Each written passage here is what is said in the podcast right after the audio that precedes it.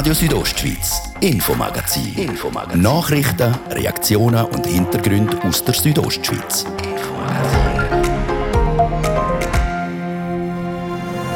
Testen vor dem Festen, sagt der Gesundheitsminister Alain Berset vor den Ostertagen. Angefangen mit Testen hat Graubünden schon lange und das mit Erfolg. Was man könnte sagen, dass bei den Betrieben, die sich beteiligen, wenn man alles nimmt, und wir haben sehr konservativ gerechnet, sich die Ansteckungen um 50 Prozent reduziert haben. Zeit, um eine Zwischenbilanz zu ziehen. Und dann ziehen wir auch noch die Weinbilanz für das Jahr 2020.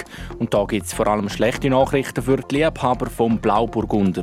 Der Blauburgunder ist massiv bis zu 50 Prozent unter dem Schnitt von anderen Jahren. Wieso die Ernte tief ausgefallen und dafür die Qualität top war, das erklärt uns der Rebbau-Kommissär. Und im zweiten Teil befassen wir uns auch noch mit einem runden Geburtstag. Der HCD feiert das Jahr nämlich das 100-Jährige. Das ist das Infomagazin bei Radio Südostschweiz vom Mittwoch, 31. März. Im Studio ist Dario Gruber. Einen guten Abend.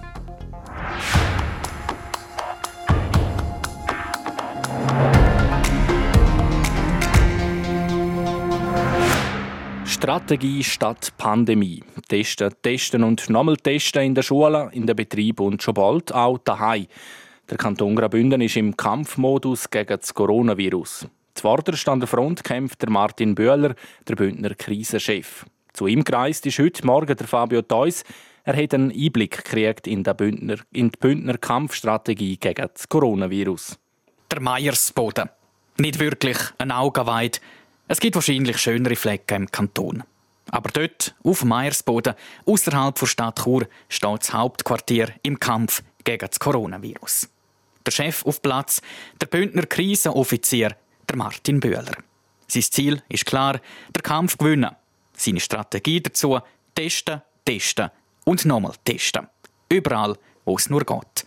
Angefangen bei den Betrieben. Wir haben um die 1500 Betriebe, die sich beteiligen und wir können aufzeigen, dass dort, wo getestet wird in den Betrieb, die Fallzahlen wirklich nachhaltig unter Kontrolle gebracht werden können. Stand heute sind in der Bündner Betrieb rund 112.000 Tests durchgeführt worden. Heißt, jeder vierte Arbeitnehmende in Graubünden testet. Die Frage an Martin Bühler, wie viele sind positiv? Wir haben über die Zeit jetzt 193 Positive gefunden, allein in der Betrieb. Zusammengefasst, rund 112.000 Tests in der Betrieb hat man schon durchgeführt. Davon sind nur 193 positiv. Die Fallzahlen in den Bündner Betrieb nehmen aktuell um 50 Prozent ab. Zur Corona-Kampfstrategie von Martin Böhler gehören neben den Betriebstests auch Tests in der Schule. Ja, wir haben über 95 Prozent der Schulen, die teilnehmen. Das ist sehr schön. Wir haben auch ganz eine hohe Beteiligung von Schülerinnen und Schülern, Mitarbeitenden. Rein von der Emotionen her hat man das gespürt beim beim Auffahren von dem Konzept ist das anspruchsvoller als bei dem Betrieb. Das sind mehr auch Rückfragen gekommen, auch Bedenken im Raum, immer noch. Bedenken, die kommen hauptsächlich von den Eltern. Und darum müssen wir dort einfach sehr sorgfältig sein und wirklich die zweifache Freiwilligkeit respektieren, nicht wollen Druck ausüben, nicht wollen belehren. Wir sind froh um alle, die teilnehmen. Und wie der Martin Böhler schon gesagt hat, über 95 Prozent der Bündner Schulen machen mit bei den Corona-Tests. Da wird mit sogenannten Pools geschafft. In einem Pool wird beispielsweise der Speichel von einer ganzen Klasse zusammentun. Letzte Woche hat man über 2000 solche Pools getestet. Davon hat es nur gerade vier positive Fälle gehabt. Darum gibt es auf die Frage, ob die Eltern ihre Kinder ohne Bedenken können in Unterricht schicken können, nur eine Antwort. Ja. So kann man also sagen, die Kampfstrategie vom Bündner Krisenoffizier Martin Böhler geht auf. Die Fallzahlen die sinken und liegen deutlich unter dem Schweizer Schnitt. Graubünden ist also quasi eine Insel, umgeben von Kantonen und Ländern mit hohen Corona-Zahlen stellt sich die Frage, warum die anderen Kantone die offensichtlich erfolgreiche Bündner Teststrategie nicht übernehmen. Man muss schon sehen, dass die Gegebenheiten in Genf andere sind als in der Stadt Zürich, wieder andere als im Kanton Appenzell-Innerrhoden. Ich glaube einfach, es was nehmen und dann umsetzen ist wahrscheinlich gar nicht möglich. Und ganz viele Kantone orientieren sich an den Erfahrungen aus Graubünden. Wir haben da auch einen guten Dialog. Und einige Kantone sind jetzt ja dran, ähnliche Konzepte aufzufahren. Zurück nach Graubünden und ins Hauptquartier im Meiersboden. Dort beschäftigt sich der Martin Bühler mit seiner Kampfstrategie gegen das Coronavirus inzwischen auch mit der Frage, wie es mit der Maske soll weitergehen Grundsätzlich sind wir eigentlich dran, am Terrain ab Sommer vorzubereiten. Ein Sommer ohne Maske, das wär's. Aber noch vertröstet der Martin Bühler, er wähle in dieser Frage noch nicht konkret werden. Ob Maske ja oder nein, das ist auch nicht sein Entscheid. Nein, das steht mir nicht zu, dass da irgendeine Aussage zu machen. Einerseits nicht, weil natürlich grundsätzlich die Regeln vom Bund zu beachten sind und zu befolgen sind und auch weil im Kanton dann schlussendlich nach Optionen, die der Führungsstab ausschafft oder je nachdem es das Gesundheitsamt oder das Departement der Regierung entscheidet, was dann effektiv Sache ist. Und darum bleibt es auch weiterhin dabei, Maske auf. Das ist der Beitrag von Fabio Theus zur Bündner Corona-Kampfstrategie. Und wir stellen uns jetzt die Frage, hat die ganze Testerei auch der Bündner Wirtschaft etwas gebracht? Deborah Lutz berichtet. Auf diese Frage antwortet Peter Platz, der Geschäftsführer vom Wirtschaftsforum Graubünden. Das ist immer schwierig zu sagen, was sie genau gebraucht hat. Äh, sie hat aber sicher mitgeholfen, dass wir das Skigebiet können offen halten damit das Worst-Case-Szenario nicht eingetroffen ist und damit Hunderte von Millionen Schaden haben können gerettet werden. Man könnte natürlich einen Vergleich machen jetzt mit Südtirol, Tirol, wo das Skigebiet schlichtweg weitgehend geschlossen sind, respektive nur für Einheimische offen und alle Hotels sind geschlossen gewesen. Da sieht der Schaden dann ganz anders aus. Dass das Worst-Case-Szenario von geschlossenen Skigebieten nicht eingetroffen ist, verdanken wir vor allem der Bündner Teststrategie. Im Januar hat es für die Skisaison nämlich brenzlig ausgesehen. In den Tourismusdestinationen St. Moritz und Arosa ist es zu ersten Fällen mit der neuen Virusvariante gekommen. Dank der Massentests haben wir diese Ausbrüche aber schnell in den Griff gekriegt und darum das Skigebiet nicht schliessen damit hat der Kanton Graubünden Umsatzeinbußen von rund 320 Millionen Franken können verhindern. Testungen haben aber auch noch andere Effekte gezeigt. Die andere Seite ist, dass sie sehr viel Sicherheit in den Betrieb geschaffen hat, vor allem bei den Hotels, aber auch bei den Gästen enorm positives Image können machen und am Schluss auch Bündner letztlich sehr stolz gemacht hat. Inzwischen übernimmt der Bund die Kosten der Massentests. Vorher hat der Kanton die Kosten aus der eigenen Kasse müssen zahlen. Das hat ihn rund 12 Millionen Franken gekostet. Für den Peter Platz gut investiertes Geld, weil wenn wir annehmen würden, dass jetzt tatsächlich das Skigebiet doch einmal noch geschlossen worden wäre, was im Ausland ja passiert ist, dann hätte das problemlos 300 Millionen Umsatzverlust gegeben. Und das heißt, ein Großteil von diesen 300 Millionen hätte man als Kurzarbeitsentschädigung oder als Härtefallentschädigung müssen zahlen. Und damit hat man etwa ein Verhältnis. Die Kosten für Kurzarbeits- und Härtefallentschädigungen betragen nämlich mehrere hundert Millionen Franken. Im Vergleich zu denen fallen die 12 Millionen Franken für die Corona-Tests auf der anderen Seite der Waagschale nicht ins Gewicht. Etwas hätte ihm aber trotz dem erfolgreichen Bündnerschutzkonzept nicht können verhindern Wirtschaftlich gesehen wäre es natürlich schön gewesen, wir hätten den März können zumindest die Terrasse offen halten. Ich denke, das wäre problemlos ja gewesen zum offen machen. Das hätte nochmal etwa 70 Millionen weniger Schaden gegeben. Aber jetzt ist es wichtig zu überlegen, jetzt haben wir ja das Instrument mehr in der Hand, durch das wir Erfahrungen haben. Und jetzt müssen wir auf den Sommer und den nächsten Winter schauen, falls die Pandemie doch nicht vorbei ist, dass man mit dem Instrument nicht nochmal alles zumachen muss, sondern dass man einen anderen Weg kann nehmen. Für den Peter Platz heisst es also, dranbleiben beim Testen. Nur so können wir einen weiteren Lockdown verhindern und erste Öffnungsschritte wagen. Die Bündner dürfen also stolz sein, so zumindest das Fazit zum Corona-Schutzkonzept vom Kanton. Die Bündner Teststrategie soll jetzt auch auf andere Kantone ausgeweitet werden.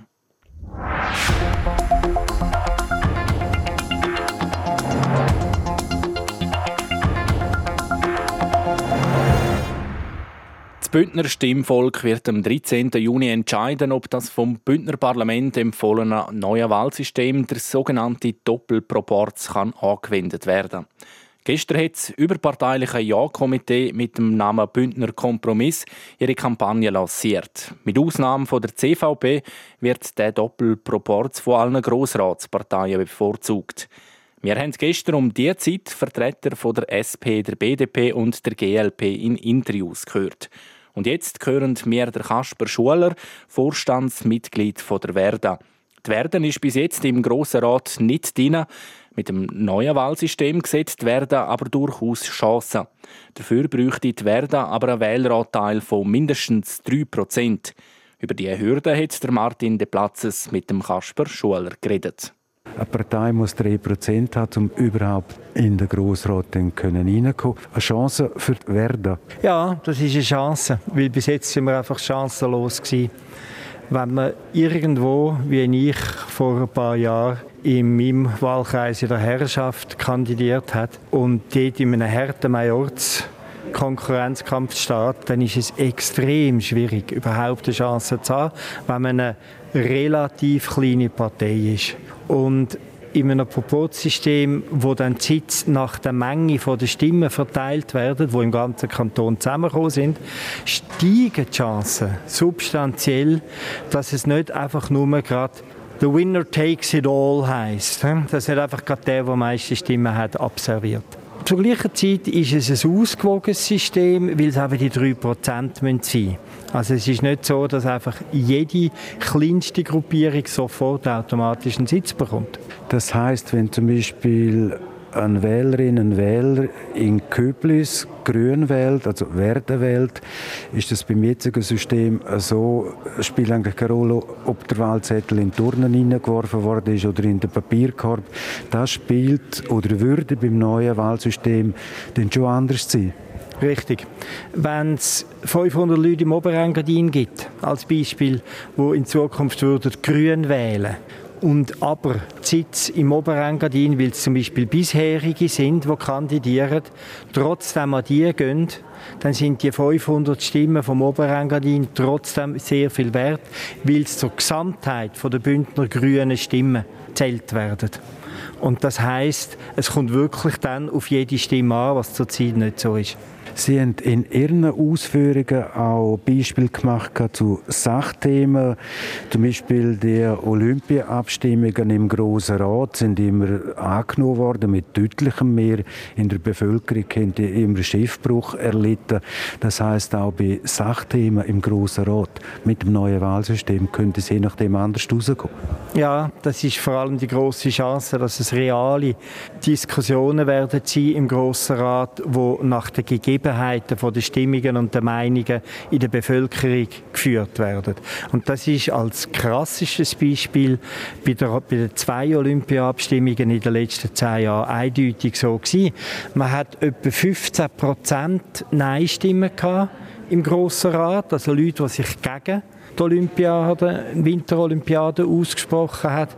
Und man hat aber um die 60 Prozent Nein-Stimmen in der Volksabstimmung. Jetzt müssen Sie sich vorstellen, das ist eigentlich eine hochgradige Ineffizienz im Grossen Rat. Sie haben akribisch schon in den Kommissionen, die Regierung hat die ganze Vorbereitungsarbeit gemacht und am Schluss sagt die Bevölkerung zu 180 Grad anders, wo es durchgeht.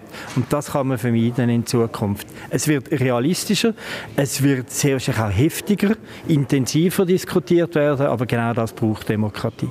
Auf eidgenössischer Ebene haben die Grünen sehr viel Zuwachs gekriegt. Wie sehen Sie die Chancen von der Werden Graubünden mit dem neuen Wahlsystem den nächsten Jahr im Grossen Rat können vertreten sein? Wir hoffen, dass es uns gelingt. Die große Frage ist eine personelle Frage. Kriegen wir genug Leute in einigen Regionen her, dass wir insgesamt über den ganzen Kanton gesehen die 3% herkriegen und damit dann auch einen Sitzer äh, bekommen. Wir müssen es aber nicht vormachen. Der Grosse Rat wird aufgrund von dem neuen Wahlsystem sich nicht fundamental verändern, weil die bürgerliche Mehrheit in diesem Kanton sehr stark ist sagt der Kasper Schuler von der Verda. Die Verda ist im überparteilichen Ja-Komitee, das gestern die Abstimmungskampagne eröffnet hat.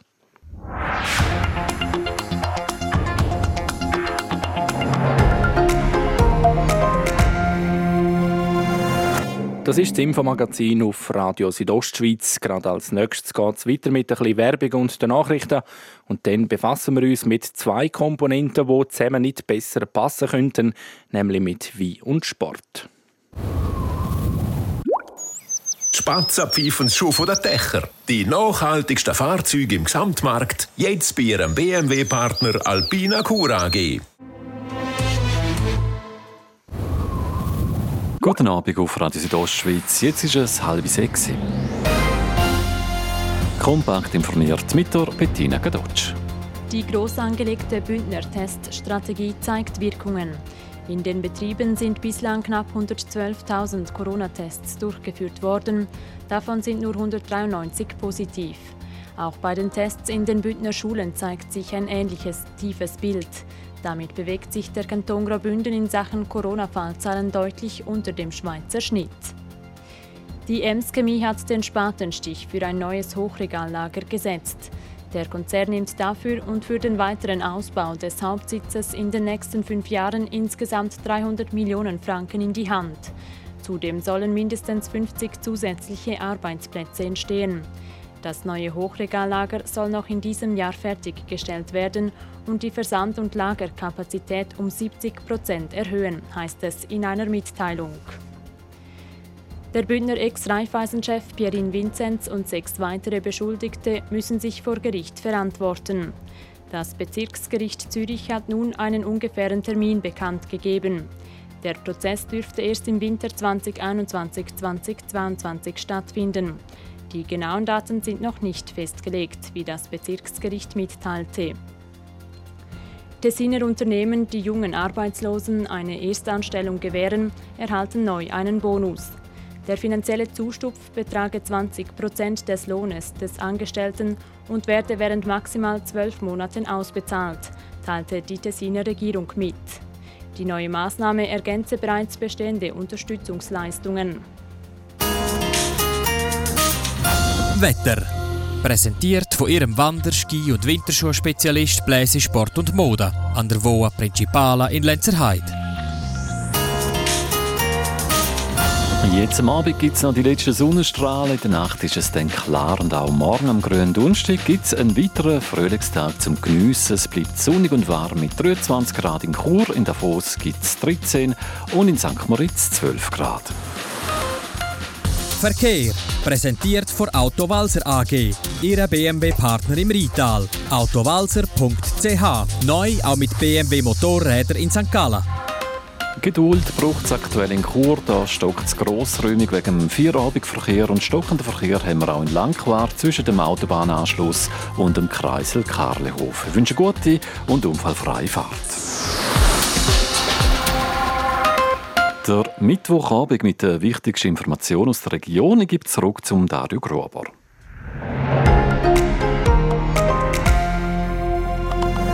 Radio Südostschweiz, Infomagazin. Infomagazin. Nachrichten, Reaktionen und Hintergründe aus der Südostschweiz.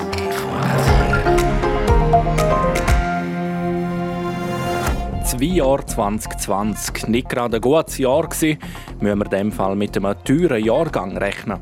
Nein, auf den Preis wird sicher keinen Einfluss haben, eher auf die Verfügbarkeit den einzelnen Sorten respektive Flaschen. Sagt der E-Bau-Kommissär. Wir nehmen das Jahr 2020 unter die Lupe im zweiten Teil vom Infomagazin. Und dann wird es sportlich. Morgen ist für den HC Davos nämlich der Start ins Jubiläumsjahr. Zum 100-Jährigen gibt es morgen auf Mies der Klassiker HCD gegen der ZSC. Wir arbeiten nicht mit Live-Schaltungen, sondern wir kommentieren wirklich das ganze Spiel durch. Eins zu eins sind mit uns hautnah dabei. Und wir machen das zusammen mit einer HCD-Legende. Mit welcher HCD-Legende der Jan Zürcher morgen das Spiel kommentiert und was euch hier bei uns auf dem Sender sonst noch erwartet. Ihr hören es jetzt im zweiten Teil vom Infomagazin.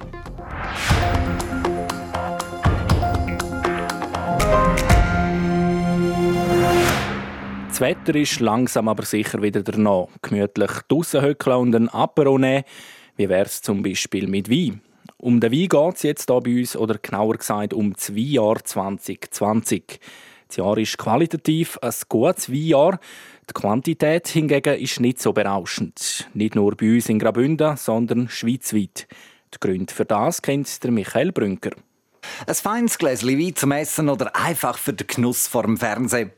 Das ist doch etwas Schönes. Der Jahrgang 2020 ist zwar von Qualität her großartig, was die Menge angeht, hm, eher von schwachen Sorten, wie der Rebbaukommissär Walter Fromm verratet. Vor allem der Blauburgunder ist davon betroffen. Von der Menge her, bei den anderen Sorten sind wir so leicht drunter unter dem Schnitt. Aber der Blauburgunder ist massiv bis zu 50 Prozent unter dem Schnitt von anderen Jahren. Die Schuld daran, dass es vom 2020 weniger Flaschen geben wird als im Vorjahr, liegt vor allem an einem Monat. Im Juni der Blütemonat. Der war sehr kühl und regnerisch. Und dadurch äh, hat es einfach nicht sauber verblüht. Wer jetzt schon mit einem teuren Jahrgang rechnet, für den hat der Walter Fromm aber sehr gute Nachrichten. Nein, auf den Preis wird sicher keinen Einfluss haben, eher auf die Verfügbarkeit von den einzelnen Sorten respektive Flaschen. Er muss aber zugeben, dass die Verlockung, den Preis zu erhöhen, sicher da ist, aber ein falsches Signal senden würde. Ich denke, gerade in der jetzigen Situation wäre das ein kurzfristiges Denken und man wird dann sicher auch bestraft dadurch. Also ich würde beim Preis gerne nichts machen, sondern äh, schauen, dass man jetzt äh, die Flasche an den Mann bringt, dass auch der Konsum wieder steigt und äh, hoffentlich die Gastronomie wieder bald öffnet. Die sonst schon Corona gestrafte Gastrobranche noch mit einer Preiserhöhung vom Wein zu bestrafen, wäre sicher keine gute Idee. Man kriegt also Top-Qualität fürs gleiche Geld wie in anderen Jahren. Das liegt übrigens wieder an einem Monat, wo hier im Kanton außergewöhnlich ausgefallen ist, wie der Walter Fromm sagt. Für die Qualität hat vor allem auch noch der Monat September gesorgt. Der war dann außergewöhnlich schön und warm. Gewesen. Und dieser Monat hat uns dann wirklich die Qualität beschert, die wir am Schluss geerntet haben. Der Jahrgang 2020 war zwar nicht so ergiebig, dafür überzeugt er aber mit einer Spitzenqualität, auf die wir uns in diesem Jahr freuen können. So viel zum Weinjahrgang 2020. Was uns natürlich noch Wunder genommen hat, wie denn die Prognose für 2021 aussieht. Nochmal der Michael Brünker. Der Jahrgang 2020 ist beim Wein aus Graubünden eher knapp ausgefallen. Das zumindest, was die Menge vom Blauburgunder angeht. Das liegt vor allem an den kalten Temperaturen im letzten Juni während der Blütezeit, wie der Rebaukommissär der Walter Fromm sagt. Jede Sorte ist anfällig bei der Blust auf Kälte und Nässe. Nur bei den anderen Sorten Blüte ist vorher oder nach dieser Schlechtwetterperiode. Aber wenn die Kälte nicht gut ist, so hat die nicht nur Schlechtes gebracht. Ja, genau. Der positive Effekt von dieser schlechten Blüte ist, dass die Traube selber sehr lockerbeerig nachher dahergekommen ist und dadurch haben wir eine saubere oder eine sehr gute äh, Durchlüftung von der Traube. Sie sind schnell abgetrocknet, weniger Botrytis, weniger Graufühle und die Einzelbeere hat genügend Sonne bekommen zum Ausreifen. Das hat die Qualität des Wein positiv beeinflusst. Wie aber ist die Prognose für das Jahr 2021? Der Walter Fromm sagt, der Februar war sehr warm und dadurch ist natürlich wieder die Gefahr da gewesen, dass wir einen Austrieb haben und der frühe Austrieb, der bedeutet immer, dass wir nachher zittern, dass ein Frost, äh, Frühlingsfrost reinkommt. Das heißt, sobald die Schoss draußen sind, grün sind, dann lange die Nacht unter Null und die grünen Schoss ver vertrocknen respektive frieren dann. Damit wäre die Menge wieder dezimiert. Davon ist aber aktuell nicht auszugehen. Petrus muss Verbarmen haben mit den Winzer. Vor allem die Nächte sind sehr kalt geworden und der ganze Vorsprung, wo sich hätte können bilden, haben wir dann zum Glück äh, wieder verloren. Und jetzt sind wir eigentlich im normalen Verlauf. Das heißt, äh, Knospen sind immer noch drin, sie drucken jetzt langsam. Im Fachjargon sagen wir, kommen in die Wolle. Und dann äh, wird es ein, ein normaler Verlauf sein vom Austrieb. Ganz ist das Zittern aber noch nicht vorbei. Denn uns steht im Mai noch ein Wetterphänomen bevor, das sogar seinen eigenen Namen hat. Die Eisheiligen. Damit die nicht gerade alle Knospen verfrühen lassen, gibt es einen Trick, den viele Winzer anwenden. Es gibt äh, Anlagen, dort lassen die Leute extra Frostruten stehen. Und diese Frostruten, die äh, erhöht die Anzahl von allen Augen und dadurch ist die Wahrscheinlichkeit da, dass gewisse Augen überleben, also den Frost überstehen. Und dann hat man natürlich auch wieder einen, einen, höheren Ertrag durch die höhere Anzahl von Augen. Hoffen wir jetzt einfach einmal, dass die Eisheiligen gnädig sind und der Weinreben nicht zu sehr zusetzen, damit wir im 2022 wieder mehr feine Blauburgunder aus der Region geniessen können, als in dem Jahr, im 2021. Das die Beiträge von Michael Brünker zur Weinqualität im 2020 und der Ausblick für das Jahr 2021.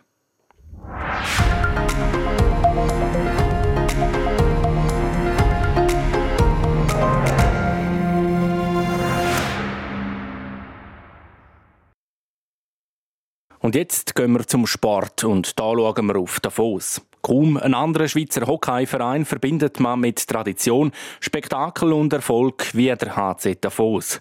Ein spezieller Club feiert in dem Jahr ein spezielles Ereignis. 100 Jahre HCD.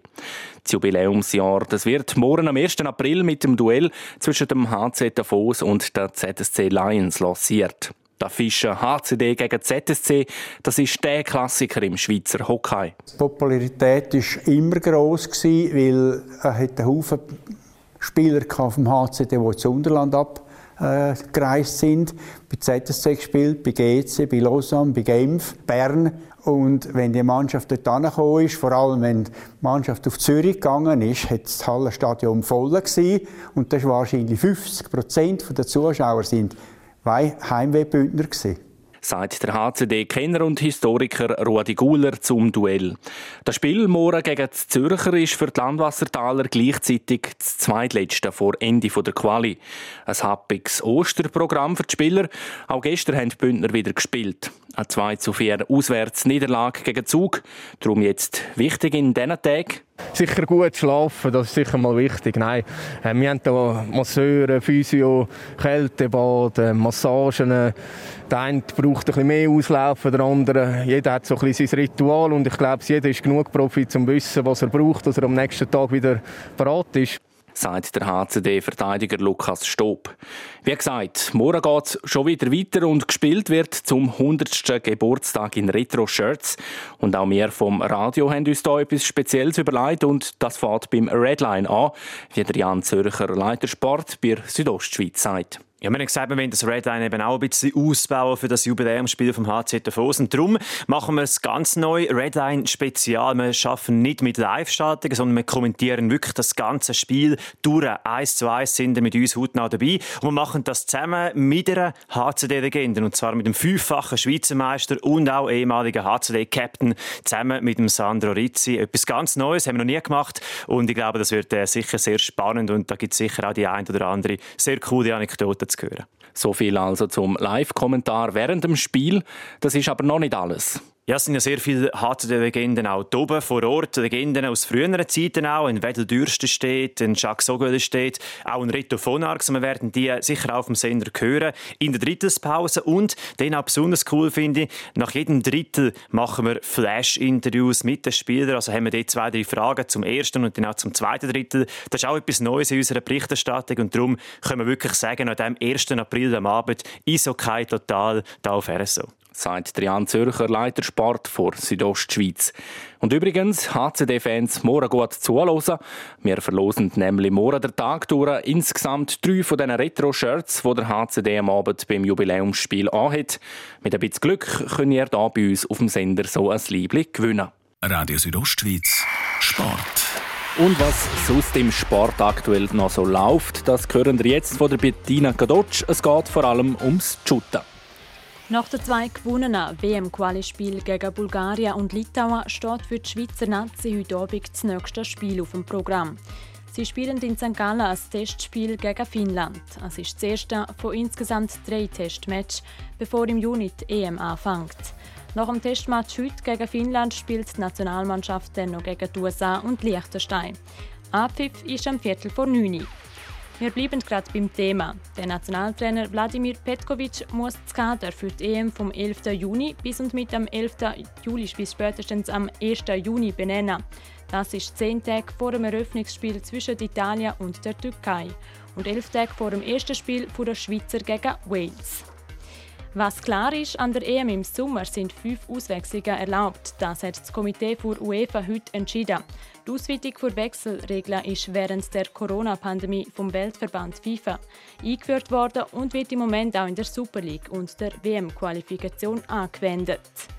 Im Einsatz ist heute Abend auch die Schweizer U21-Nationalmannschaft. An der EM in Slowenien und Ungarn geht es für die Schweizer um den Einzug in die Viertelfinals. Im letzten Gruppenspiel treffen die Schweizer auf Portugal. Portugal hat bei dieser U21 EM bis jetzt alle Matches gewonnen und führt die Gruppe Tabelle an. Das Spiel fängt am 6. an. So viel für heute. Das Infomagazin gibt es jeden Abend vom Montag bis Freitag ab dem Viertel ab 5 Uhr bei Radio Südostschweiz oder jederzeit im Internet unter rso.ch oder als Podcast zum Abonnieren. Am Mikrofon war der Dario Gruber. Ich wünsche einen schönen Abend.